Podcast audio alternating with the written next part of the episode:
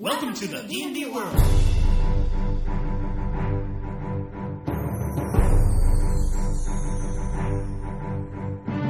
Olá, jogadores e DMs! Estamos aqui para o episódio 30 do Podcast Rolando 20. Eu sou Daniel Anandi E eu sou o Davi Salles. e estamos aqui para falar novamente de Eberron, Davi. Vamos fazer aquela parte 2, falar de tudo que faltou, daqueles vários lugares fantásticos desse cenário de D&D. É isso aí, sem. Vai faltar um tantão de coisa, mas fica pra uma próxima também, o Eberron 3. Ah, vamos falando aos pouquinhos, um dia a gente chega lá. Mas antes, vamos rapidinho para os nossos recadinhos e e-mails.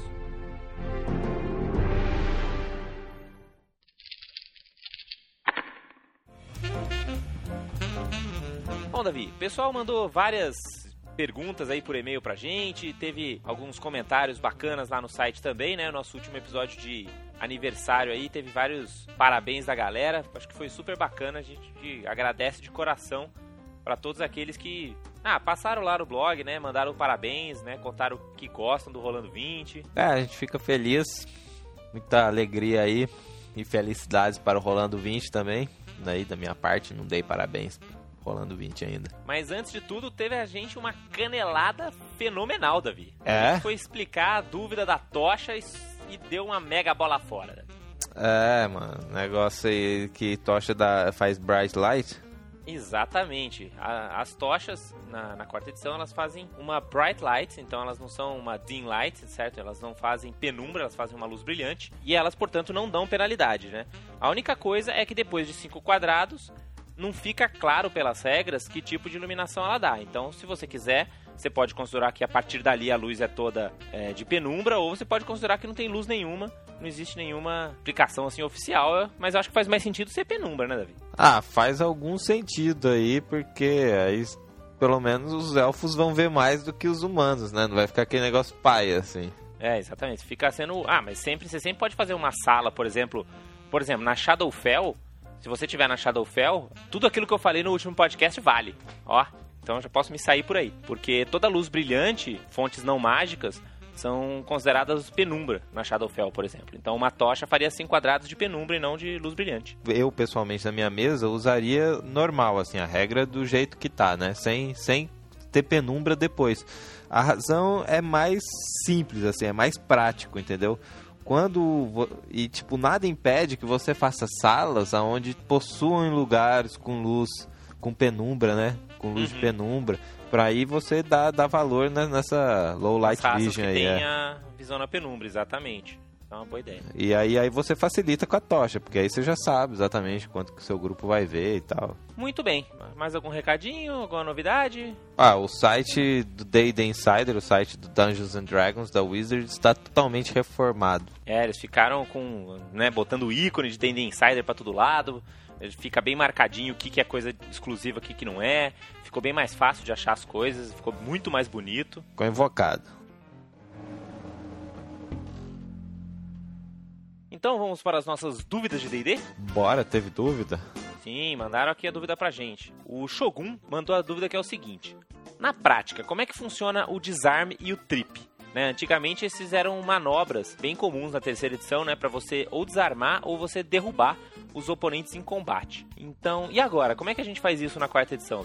Ah, na verdade, você tem que usar poderes, né, que ocasionam isso, no caso. Ou seja, não existe uma manobra que você possa fazer sem treinamento prévio, certo? Exato.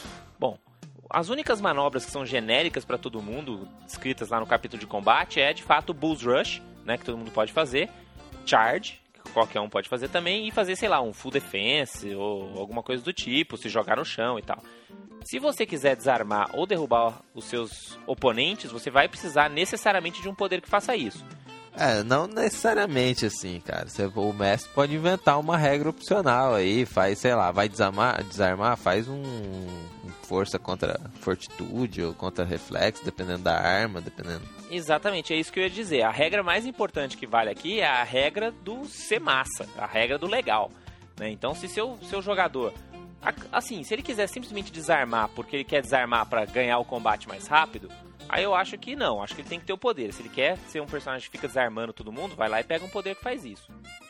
É, agora, se tiver uma cena, por exemplo, que de repente o, o, segredo da cena é você derrubar aquela varinha mágica que é um artefato da, da mão do vilão, aí lógico que você vai deixar os caras do grupo desarmarem o cara, entendeu? Exato, é. Principalmente desarmar, que não tem, não tem muitos poderes, né? O, o negócio de derrubar já tem zilhões de poderes aí que deixam os oponentes prone. Isso. Outra maneira que você tem de interpretar o desarme é o seguinte: se você interpretar que o desarme é quando você tira a arma do cara e ganhou, certo? Você tira a arma do cara e põe a espada na garganta dele, isso nada mais é do que reduzir os hit points dele a zero. Uhum. Então nada impede você falar, ah, você quer desarmar ele? Tira os hit points dele. Na hora que acabar os hit points dele, pronto, ele tá desarmado. Ah, mas eu não consigo desarmar ele antes? Ué, não, ele tá lutando com você, como é que você vai fazer isso? Na dúvida, faça um teste aí de força e com a dificuldade que o mestre achar apropriado.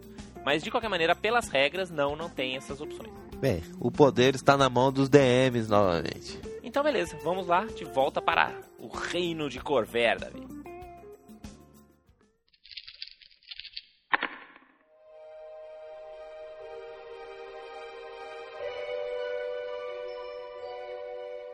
Bom, Davi, então vamos organizar aqui, vamos falar um pouco sobre as várias regiões de Eberron. Primeiro vamos falar do principal continente do mundo de Eberron, que é Corver. Porque okay. a gente tem vários continentes, né? A gente tem Corvera, a gente tem Argonésia, a gente tem Zendrik. Vamos falar um pouquinho de cada. Ah, vamos é? começar falando. Outros, né? Vamos, opa, acho que se der tempo, né? Pra mim é Cover, cara. O resto é resto. Ô, louco, você vai falar isso a galera da minha campanha das 13 tribos de Zendrik vão ficar magoados. Ah, mas se fosse, sei lá, numa região de, de floresta de outro cenário. Ah, é que você usa bastante a questão dos Dragon Marks, né? Das, pelo menos dos Dragon Shards. Bom, então vamos pra Corver, esse principal continente de Eberron. Qual que é a principal característica dele? É, ele é o lugar onde tudo acontece, cara, onde os humanos estão.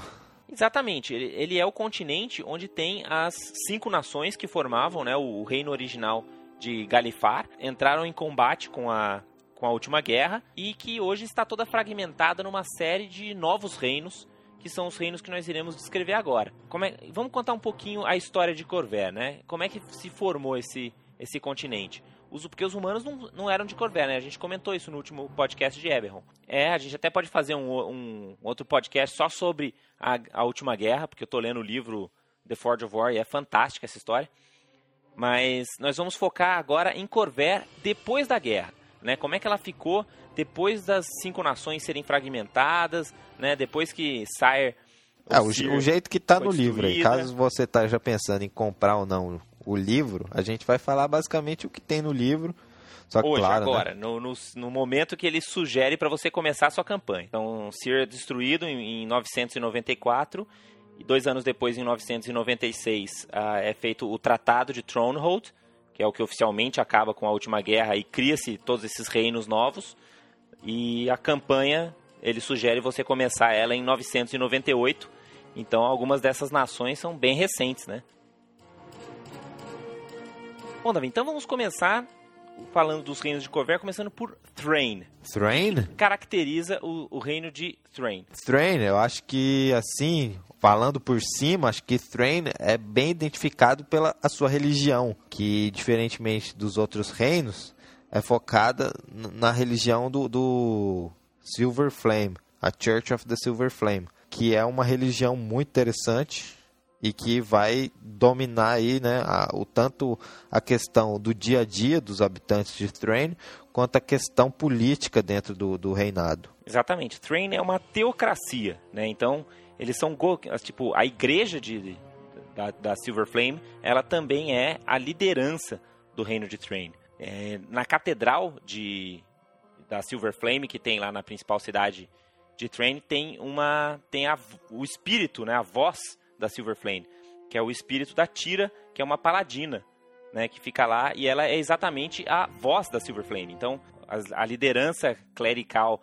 de Thrain consegue conversar com a Silver Flame através dessa desse espírito, né, dessa paladina assim, que é um negócio muito bacana assim, que você consegue ver a presença mesmo dessa coisa divina que é a Silver Flame. E uma curiosidade, é, existe um cargo que é tipo um papa do, do, da Church of the Silver Flame, né, que é conhecido como o Keeper. E atualmente, a, a, o Keeper da Church of the Silver Flame é um carinha de 11 anos. É uma, uma mocinha que chama Jaela Daran. Então, na verdade, você já pode ver toda essa situação política dos, né, dos bispos lá manipulando essa, essa figura que ainda, pô, tem 11 anos, né? É, até tem rei e tal, essas paradas, só que eles não controlam nada, assim. Eles são que nem os reis de hoje em dia. É, não, não apita nada. É, apesar, claro, que a rainha da Inglaterra tem aí um encontro, acho que semanal ou mensal com o primeiro-ministro. É, muito bem. Eles tomam um chá e falam sobre realidades. É, então, quem for jogar em Train tem que botar muito essa coisa da, da igreja. Não tem como você passar por Train e não ver clérigos da, da Silver Flame, não, não, não se envolver com essa questão da religião. E lembrando também que, não, que a Silver Flame é uma, ela é uma divindade boa. Né? Só que muitos de seus seguidores e seus clérigos são, são malignos. Né? Eles têm uma história aí, foram eles que fizeram a cruzada contra os, os shapeshifters no mundo.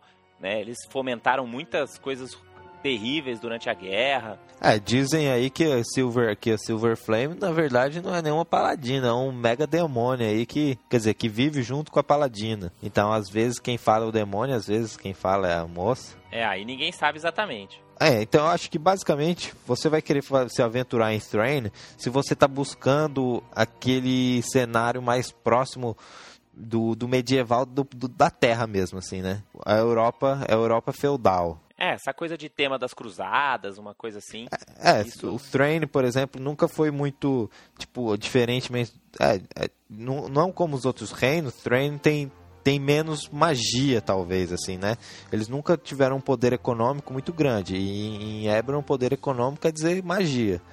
Então ele vai se aproximar mais da, da Europa medieval. Claro que não, tô, né nem um pouco parecido, né? Vai ser D&D ainda, vai ser Eberron mas ele vai ter mais características desse universo.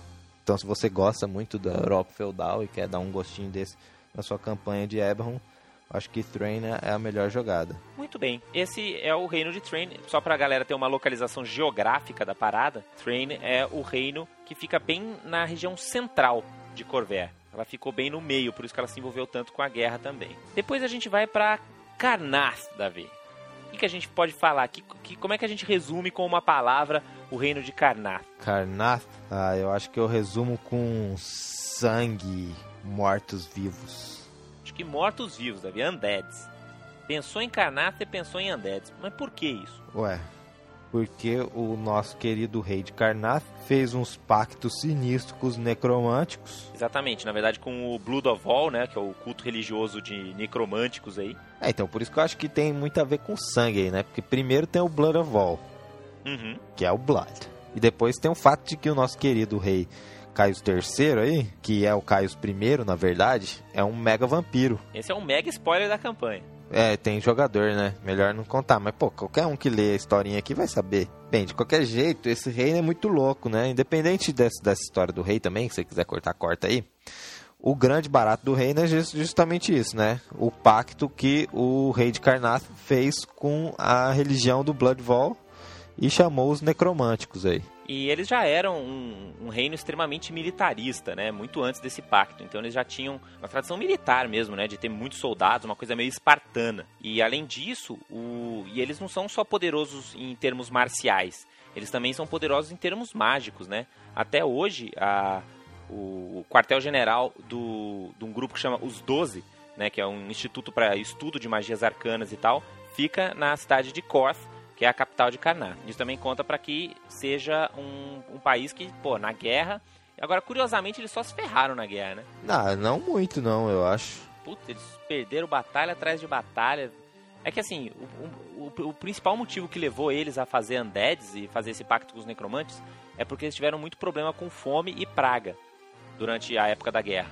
Então as colheitas deles nunca davam certo, então as pessoas morriam, eram fracas e eles, que sempre tiveram uma tradição militar, não tinham soldados. Aí eles apelaram para os mortos-vivos. Né? E hoje, a situação política de Karnath é que eles perderam bastante território, principalmente para os anões. E o rei Caio III é um cara meio sinistro, tem, tem uma corte estranha, tem esse envolvimento com... Os... Ah, a religião, o Bloodval, apesar de ser uma religião mega sinistra, em Karnath é totalmente aceitável, assim. Sim, perfeito. E a gente não tem como falar de Karnath também e não falar da, da Garra Esmeralda, né, da Emerald Claw foi o grupo de mercenários que se formou também em Karnath, né? É, então. Que são mercenários que são, assim, caras foram realmente os nazistas da guerra. Os caras não tinham a menor dó de fazer o que precisasse em nome, da, em nome do reino. Algo que eu acho interessante é pensar que, tá, porque se for ver assim, todas as, as cinco nações só se fuderam. Lógico, ninguém, só se deram mal. Só, que, só, só, quem ganhou com a guerra pode se imaginar que foram algumas das casas das algumas Dragon, Dragon Marks House, é, né? Eu, eu, acho que quem ganhou assim foram as nações que se, se tornaram independentes, né? Aproveitaram lá a treta entre os humanos e se ficaram independentes. Você pode ver que a maior perda de território da, da, das cinco nações são para as nações dependentes. É, sim, mas enfim, acho que mesmo para os que ficaram independentes, se não tivesse tido a guerra, eles tinham sofrido muito menos do que qualquer outra coisa, né? No fundo, no fundo, ninguém ganhou com a guerra mesmo. Ah, sei lá, mano. Elden Reach, por exemplo, os caras se tornaram independentes e não estão nem aí pra guerra. Os anões de Morhold só se deram bem, porque afinal os, os anões, anões são a casa... já estavam se dando bem, vendendo para cinco reinos de Galifar muito antes da guerra. Então, só conseguiram mais independência aí dos humanos. Muito bem. Depois de Karnath, nós vamos para o... Só localizando geograficamente também, né? Karnath, ele fica no, noro... no nordeste de Corver, no norte, assim, mas um pouco mais pro, pro lado leste. E depois a gente vai para o outro lado do mapa, para o lado noroeste, onde fica Aundair. O que, que define Aundair, Davi? Aundair, vamos dizer, o que, que tem para falar muito? Cara, Aundair é magia. Você falou em Aundair, você pensa em magia. Lá onde tem tudo, tudo é mágico. É. é acho que o é, Aundair tem um grande poder econômico aí, mágico, e é o, é o lugar da magia, exatamente. É o lugar da Universidade de Winarn, que foi a primeira grande universidade de magia do reino inteiro. Então, se você for pensar todos os, os magos do dia a dia, assim, do cotidiano que vieram pro, pro resto de, de Corver saíram todos de Aundair. A situação atual de Aundair, política, é um tanto quanto controversa, né? Porque eles têm uma rainha, que é a Rainha Aurala, ela é extremamente popular dentro do reino e muitos acham que ela deveria ser a próxima nobre a ser tomar o lugar que já foi de Galifar, né? Unificando os reinos novamente. Se tem uma, uma das pessoas que está instigando assim a volta da, dos, dos combates militares em Corver é o reino de Aundair.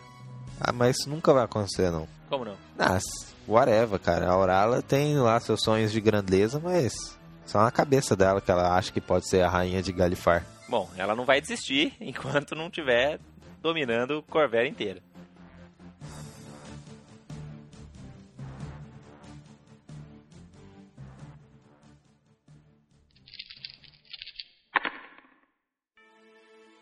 e Breland. Breland fica na região sudoeste do reino. É, tanto esses, todos esses reinos que a gente falou até agora foram, eram reinos originais das cinco nações, né, que tiveram seus terrenos bastante reduzidos. Ah, Breland é, é onde fica a cidade de Sharn, lá, que é a maior cidade do continente é até hoje o maior dos reinos, já era o maior dos reinos antigamente, antes da guerra, e continua sendo. É o mais rico, mais industrializado. É, ele, portanto, é o que tem mais divisas aí com outros reinos e, portanto, está aí mais perigo de perder território também, mas aparentemente não foi um problema muito grande. É, foi uma das, um dos reinos que mais queria o fim, né, da guerra, foi um dos que mais... Ah, que tinha interesse, né, porque eh, como eles são industrializados, tem muito essa coisa do comércio e como o Davi falou, Charne, né, que é a maior cidade de Corver, fica lá, para eles não era interessante a guerra, né? Para eles era muito mais legal você ter de volta o comércio entre os reinos, né? Ter um,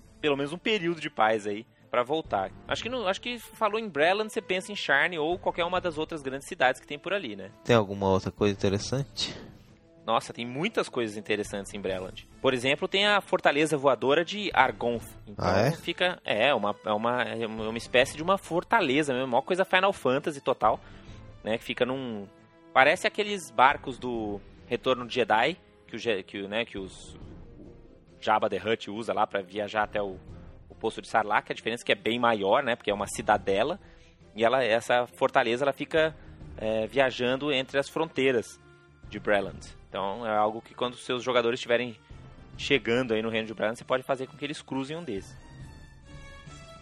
Mas a gente não tem como falar de, de Breland sem entrar no detalhe de Sharn, né, cara? Sharn é praticamente um reino por si só. É, Sharn possui também uma universidade, então a magia lá também é bem explorada, né?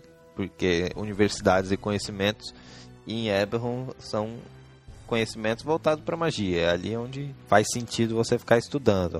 Né? Tudo bem, você pode fazer umas arqueologias e coisas do tipo, mas até isso tem um lado de tentar estudar a magia. E o que que Sharn é? Por que que Sharn é a cidade ícone de, de Eberron? Porque é realmente uma cidade futurística. Né? A gente tem torres gigantescas saindo para tudo quanto é lado. Então pense Blade Runner, entendeu? Pense Coruscant de Star Wars.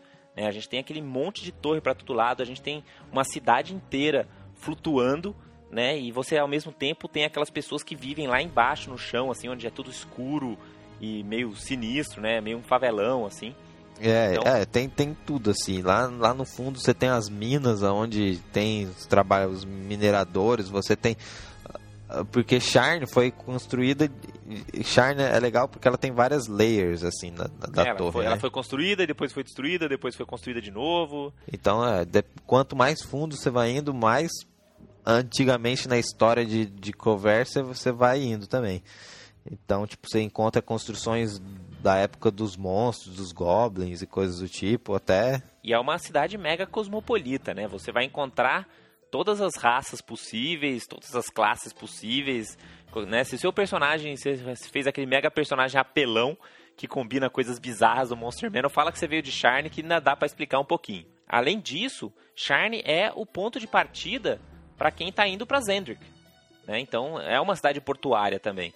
Então, as pessoas que estiverem resolvendo pegar um barco e ir ou para Zendrick, ou para Argonessen, ou para qualquer outro continente, provavelmente também vai ter que passar por Charn. E falta só um reino para completar as nossas cinco nações originais, né? A gente já falou de Thrain, a gente já falou de Karnath, de Aundair e Breland. E qual era o último dos cinco reinos? É, Sire. Exatamente, era Sire ou Sir, depende de como você prefere falar, que era uma das nações mais belas de Eberron e que no final da guerra ela foi simplesmente obliterada do mapa. Ela foi completamente destruída. Então, hoje é só pó, areia, as misteriosas uh, névoas da, do lugar que agora é conhecido como The Mornlands. Magia funciona diferente lá, tem efeitos. Ah, é tudo zoado, cara. É tipo uma zona radioativa sinistra. Exatamente, é o cenário pós-apocalíptico. Você quer fazer aventuras pós-apocalípticas, cara, você vai pensar em botar a galera lá em Morland. O que, que, tem de interessante em Morland? Morland era a terra central da casa de Canith. Que, como a gente comentou no podcast número 1 um de Eberron, é a casa responsável pelos construtos, né, pelas máquinas. E pela, os, os, onde ficava as principais forges que faziam Warforged. Né? É, além disso, Sire era aliado de Aundair. E com a destruição do reino, as pessoas, algumas sobreviveram, muitas não, precisavam arrumar um lugar para ficar, né? Então, Sim, foram a localização de refugiados. Os refugiados, muitos deles, né, incluindo aí alguns refugiados até importantes, pensaram de ficar na em Aldair, só que Aldair fechou as, os seus muros, os, os seus portões para todos os refugiados e deixou eles à sorte. Então, isso aí também foi bem triste aí para pessoal de Sire que já tava numa merda foda. É, hoje não existe mais Sire, né? Não, não é um reino. Então as pessoas nem se pensam mais como sendo de Sire, porque ah, não existe mais, né? As pessoas têm até as, quem sobreviveu até quer deseja fazer uma nova Sire. Não, até existe as cidades, algumas cidades de refugiados e tal, mas eles não têm mais um reino, né? Não, mas eles ainda têm identidade.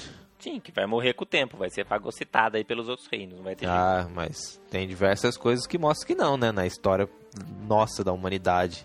Ah, sempre né? sobram uns pockets de resistência, mas... Temos, temos aí, né? A Espanha aquela que última diga. aldeia da Gália, cara, vai acabar a poção e vai ser dominada pelos romanos, não tem jeito. Ah, ou não, né? Tem, tem vários exemplos aí na nossa história de povo que não... Que, quer, que tenta ser independente até outra. É só ver lá na Europa, cara. Os reinos é tudo igual, os caras são tudo parecido e mesmo assim acho que é diferente. Porque uns é, falam tomatos e outros sim, né? falam Senão tomeiros. Vira que nem o País Basco lá. É, então. Outra coisa que tem nas Morlands, que a gente não pode esquecer de comentar, é também o Messias que surgiu dos Warforges, o Lord of Blades. Que ele é um mega Warforged gigante, cheio de lâminas para todos os lados. e que ele é cultuado como uma espécie de divindade pelos Warforged. E inclusive tem clérigos, né? Então- Inclusive ele tá na capa do, do, do, do livro da campanha, né? Sim, exatamente. Se você pegar o seu Eberron Camp and Guide, né, aquele mega Warforged bizarro que tem na capa, é ninguém menos que o Lord of Blades. Que pode ser o Ark Nemesis da sua campanha aí, ou não. Sei que Ou pode ser um, um aliado, né? Sim, se você for um Warforged, de repente você até cultua ele.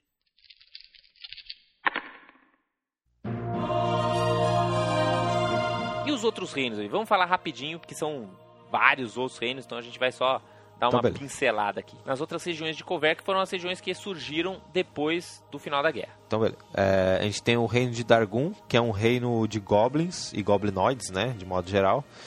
E ele não é muito querido aí, né? Pelas outras reinos humanos, obviamente. Dargun, ele era, ele era parte de pedaço de Sire, um pedaço de Breland.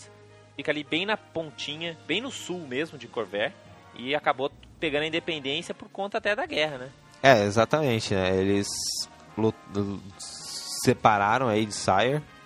Eles aj- ajudaram aí como mercenários. Breland, era principalmente Breland. Quando Sire também deixa de existir, Dargun passa a, a- né? Não faz mais sentido. Exatamente, ficaram independentes lá. O que mais? A gente tem as Demon Wastes, né, que na verdade é uma região bastante perigosa, são vários canyons, né, umas ravinas e coisas assim que ficam lá no extremo nor- no- noroeste, na verdade, de, de Corver, e onde ficam vários demônios, tem uns Rakshasa, tem, cara, coisas sinistras, uns bárbaros, demônios de todos os tipos, que não é um, nunca foi um reino lá, mesmo na época dos cinco reinos, os Demon Wastes já estavam lá separados, quietos, ninguém bulia com esses caras. Né? Então, eles estão lá brigando com os dragões há séculos atrás. Então, até hoje, continua lá, deixa quieto, não treta com eles, vai que eles não tretam com a gente. Tem o reino de Drowan, que é um reino bem bizarro aí, acho que é um reino que você pode botar na, na sua aventura aí, caso você queira dar um gosto de coisa bizarra mesmo. Que é o reino que é controlado pela, pelos mo- monstros. Aí são monstros mesmo, são goblinoides, são bruxos. Todo tipo de sinistros. monstro que você imaginar. É, bruxa, Medusas. beholder, medusa, o anti. que você imaginar, são lá que estão em Drom. Drom já era uma região meio inexplorada, assim, meio não civilizada ainda de Breland. Você vê que Breland foi, criou vários reinos, né? Porque ela era gigantesco mesmo. né? Então Drom também fazia parte de Breland, acabou separando. E tem essa característica que o Davi falou, é bem, bem bizarro. Ele é, domi ele é controlado pela, pelas, por umas bruxas que até tentaram aí fazer parte né, do, do, do tratado de Thronehold, mas eles não, não quiseram muito chamar as bruxas pra brincar de ser rei. É, mas de qualquer maneira, a Drom é um reino que foi aceito no, no Tratado de Thronehold, né? É considerado um reino independente. E o principal maneira que eles ganham dinheiro é através de mercenários. Então eles, sei lá, você precisa de um guarda-costa ogro ou minotauro, provavelmente você vai falar com alguma das casas lá de Drom, que são elas que conseguem isso pra você.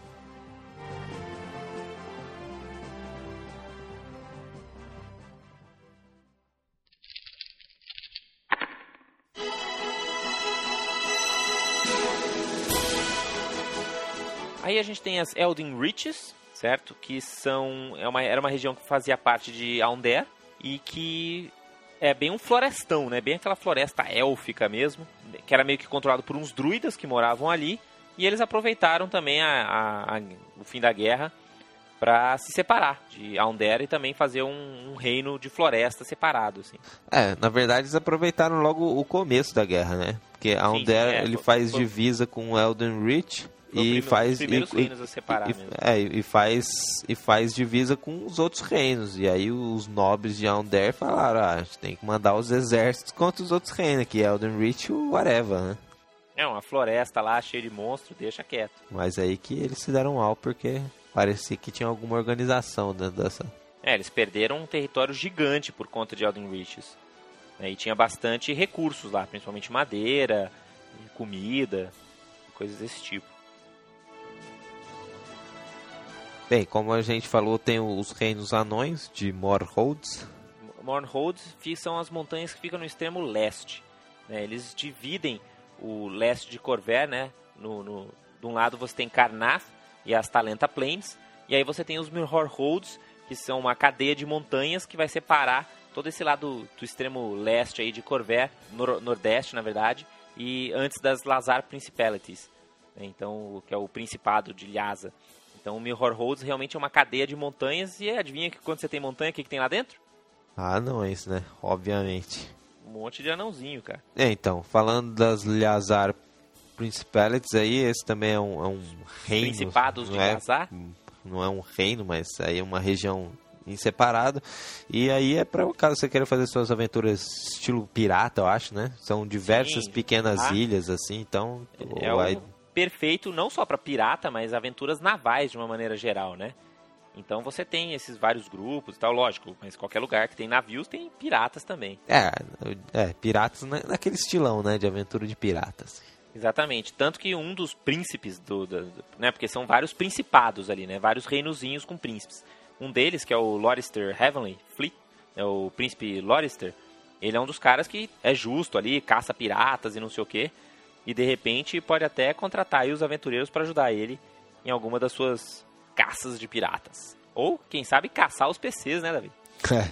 E ali no sul, no cantinho, bem no sudeste mesmo, embaixo das Mirror Holds, escondido, na verdade, atrás das montanhas de Mirror Holds, a gente tem Kibarra. Kibarra, na verdade, é, eles se separaram. Eles, na verdade, eles foram fundados bem no começo da guerra também, pelos aquelas caras que eram leais ao reino, ao ideal do Reino Único de Galifar, né? Quando começou a guerra, eles falaram: Meu, que absurdo isso. Mas como é que os cinco príncipes estão né, brigando para ver quem que vai ser o, o próximo rei? Né, os, os, na verdade, como é que os cinco reis estão brigando para ver quem que vai ser o, o rei de, das, das, Five Nations, cara? Isso é um absurdo. A gente vai não quer saber dessa briga, não. A gente tá fora da guerra. Eles foram todos para esse cantinho, vieram refugiados de tudo quanto é lado no, durante a guerra. E depois, no final da guerra, muitos refugiados de, de Sir também. E eles meio que criaram essa nação de Kibarra. Montaram lá um reino e que por acaso atraiu também alguns uh, inspired, né, de, de Sarlona também. Até por causa da proximidade física ali. E é isso, é um reino independente que tem como objetivo ficar longe das brigas dos, dos reinos principais aí. A gente tem os reinos dos elfos que eu falei, o Valenar, também foi, os elfos eles entraram na guerra como mercenários. De repente falou, ó, não vai rolar mais não, a gente quer montar o nosso reino aqui dentro do território de vocês humanos. É, Valenar ficava, era principalmente Carnath ali, um pedacinho de, de, de, de Sir também. E realmente o, eles também foram, perderam ali, é, são, eles são bem próximos das Morlands. E basicamente é, é isso que o Davi falou, né? São esses elfos, aqueles elfos muçulmanos que a gente comentou no, no último podcast. Tem as Talenta Plains, é as planícies de Talenta, que é Gigante. a região dos Halflings. Que são as planícies gigantes. Era tudo Karnath ali.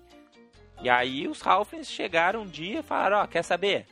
É, é nós. É, é, essas regiões, no geral, elas eram um pouco dominadas, né? Então, ficar independente era mais uma questão de de é, falar, político, né? né? É, agora é, porque realmente, e, e porque tem é, as Talenta Plains elas são gigantes, tem des, regiões desérticas ali no meio, então, na verdade, se for ver o que conta mesmo é muito pequeno, né? Os pontos realmente de interesse ali dentro, as cidades, os oásis e pontos estratégicos ali são bem pequenos comparado ao tamanho do reino, assim. E, o, e quem manja mesmo são os halflings, nômades e viajantes tal, que conhecem bem o, o lugar. Conseguem usar esses recursos escassos, exatamente. A gente tem as Shadow Marshes, né, que são que é uma região bastante distante do, do centro dos conflitos. Aí ele fica no extremo oeste, mais longe que Droam, né, que basicamente são é um lugar que vive humanos e orcs. É um lugar meio quando você precisa de uma aventura num lugar cu do mundo, sabe, longe pra caramba de tudo, que nada acontece. É lá nas Shadow Marshes. Entendeu? Lá, inclusive lá tem bastante Dragon Shard, essas coisas assim. Tipo, se você quer ir pra Zendrick, mas você não, você não gosta de barco, vai pra Shadow Marches. Tem o reino, acho que acho que é o último já, né? O reino de Zilargo. Aí é um reino mesmo. Ele é dominado por gnomos, né? Ele, quem controla ele são os gnomos. É, e... Zilargo fazia parte de Brelands também. Fica na parte sul. E basicamente os, os, os gnomos falaram, ah, vamos ficar independente aqui e beleza. E os gnomos são meio sinistros em, em Eberron, assim. Apesar que gnomo pra mim nunca vai ser muito sinistro, né? A ideia de tentar fazer os gnomos sinistros, eu acho ah, eu sei lá. Eu vejo aquelas imagens do Player's Handbook 2 dos gnomos lá, eu acho meio bem sinistro. Eles têm umas caras meio de, de, de, fada evil, assim. É, de qualquer forma, o, porque o, os gnomos, eles, eles têm... A casa deles é aquela que transmite informações e... Ah, na verdade tem uma das maiores faculdades também, né? Sim, eles são os escolásticos, né? São os grandes professores, assim. Pense Harry Potter, quando você pensar num gnomo, né? São realmente os caras, só que não em termos de magia, em termos de, de conhecimentos em geral, né? De matemática, filosofia, todo tipo de conhecimento acadêmico, assim, você pode pensar que os gnomos dominam. Porque aquela, aquela visão tinker de gnomo não se aplica em Eberron, né? Porque todo mundo tem essa coisa de tecnologia.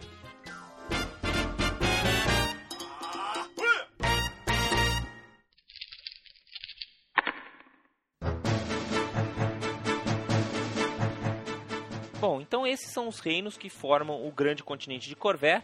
E para fechar essa visão geográfica de Eberron, a gente vai só falar um pouquinho dos outros continentes. A gente tem o continente aí que é o lar das aventuras das 13 tribos aí, que eu vou comentando no blog, que é Zendrick. É um mega continente gigantesco, é um continente maior do que Corvé, inclusive, se olhar no mapa. E ele é o continente que foi é, civilizado muito antes que Corvé. Teve uma mega civilização de gigantes que morou por lá e eles fizeram uma mega civilização e aprenderam magia e tudo mais. Só que, como a gente contou, eles foram invadidos, né, por criaturas lá extraplanares, acabaram sendo destruídos pelos, pelos gigantes. Mas hoje é utilizado principalmente pra, pela exploração, né, dos aventureiros. Os aventureiros vão lá para explorar e descobrir ruínas, artefatos, coisas antigas. É, porque e uma das cidades o... que eu acho muito maneira, assim, que de, depois de Charne, lógico, mas que eu acho fantástico também, que é Stormreach. Que os gigantes, eles põem, põem, possuíam um conhecimento mágico que dizem era bem maior do que o conhecimento mágico de hoje em dia, né?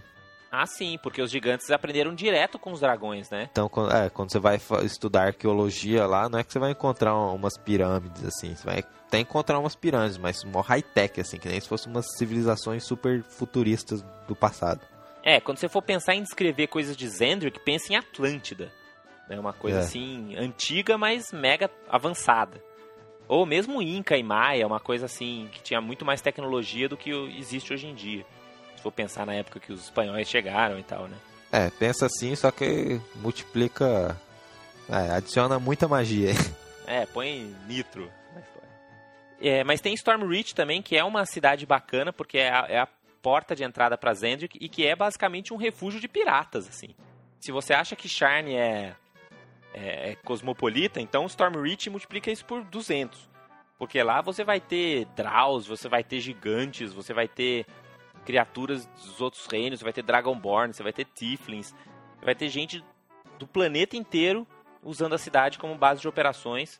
Né? As casas, as, as, Dragon Market Houses, têm uma presença forte aqui em Stormreach, porque elas né, financiam essas coisas, porque eles querem obter esse conhecimento mágico aí dos gigantes.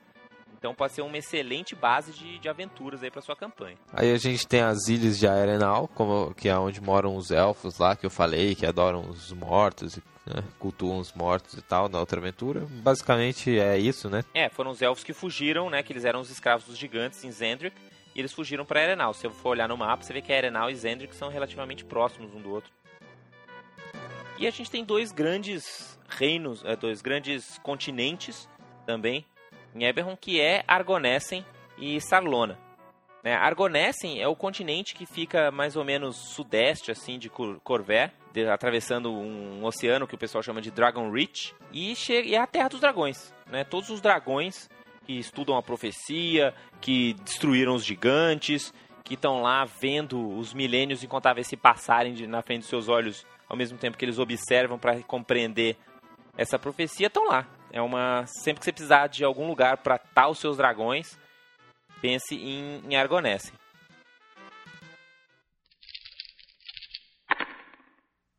E a gente tem um outro continente também, que é um mega continente grandão, que é o continente de Sarlona, que da onde vieram os humanos, né?